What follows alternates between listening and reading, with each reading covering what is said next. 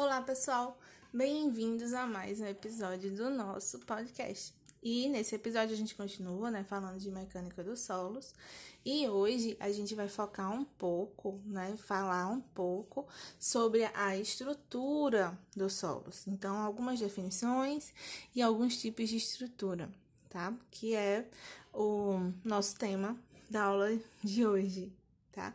E aí a gente entende, né, por estrutura de solo, como é, estão o, arranjados ou dispostos, né? Como é, as partículas que fazem parte da parte sólida do solo, elas estão dispostas, tá?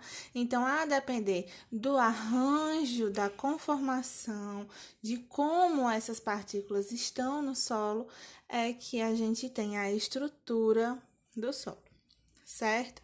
E aí, isso depende muito também do tamanho da partícula, tá? Então, partículas grandes, né, os nossos grãos, né, que são as areias e os pedregulhos, as pedras que formam o solo, né, eles tendem a ter um comportamento diferente das partículas de silt de argila. Quando a gente está falando de solos mais arenosos, solos que possuem partículas maiores, que nem são partículas, né? A gente já viu que são grãos, né? E possuem areias e pedregulhos.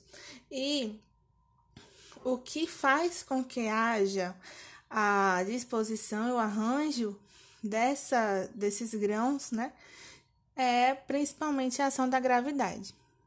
Mas quando a gente já parte para partículas mais finas, né, para tamanhos de partículas menores, então quando a gente já fala em silt e argila, tá? Não é somente a gravidade que vai estar atuando na disposição dessas partículas, tá? Essas partículas elas também vão sofrer a ação dos íons presentes né, na composição química desse material. E aí eles tendem a se formar estruturas, né, tendem a formar estruturas é, que parecem favos de abelha. Então, são estruturas mais aveoladas, né? Aqueles círculozinhos por causa do rearranjo, né? E das ligações químicas formadas entre essas partículas, tá? Porque a gente tem que saber disso. Sabendo como é a estrutura dessas partículas, a gente já pode classificar o, o solo, né? Então, a estrutura do solo, que ela pode ser uma granular simples, né?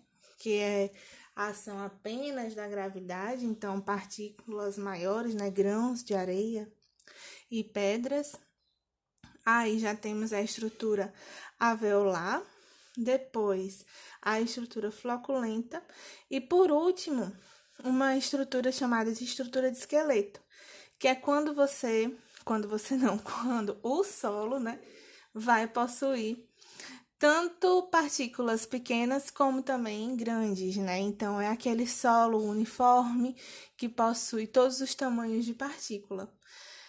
Então, nos espaços vazios entre as partículas grandes, né, entre os grãos de areia, por exemplo, vão ter os alvéolos formados pelos, pelas partículas de argila e de silt, tá? E aí vocês têm a estrutura do solo em si, tá? A depender da estrutura, a gente vai depois estudar um pouco sobre a plasticidade desse solo, que é um dos elementos que depende da estrutura, tá certo? Então, é isso, senão vai ficar longo o nosso podcast de hoje e a gente se vê na aula, tá? Até o próximo episódio.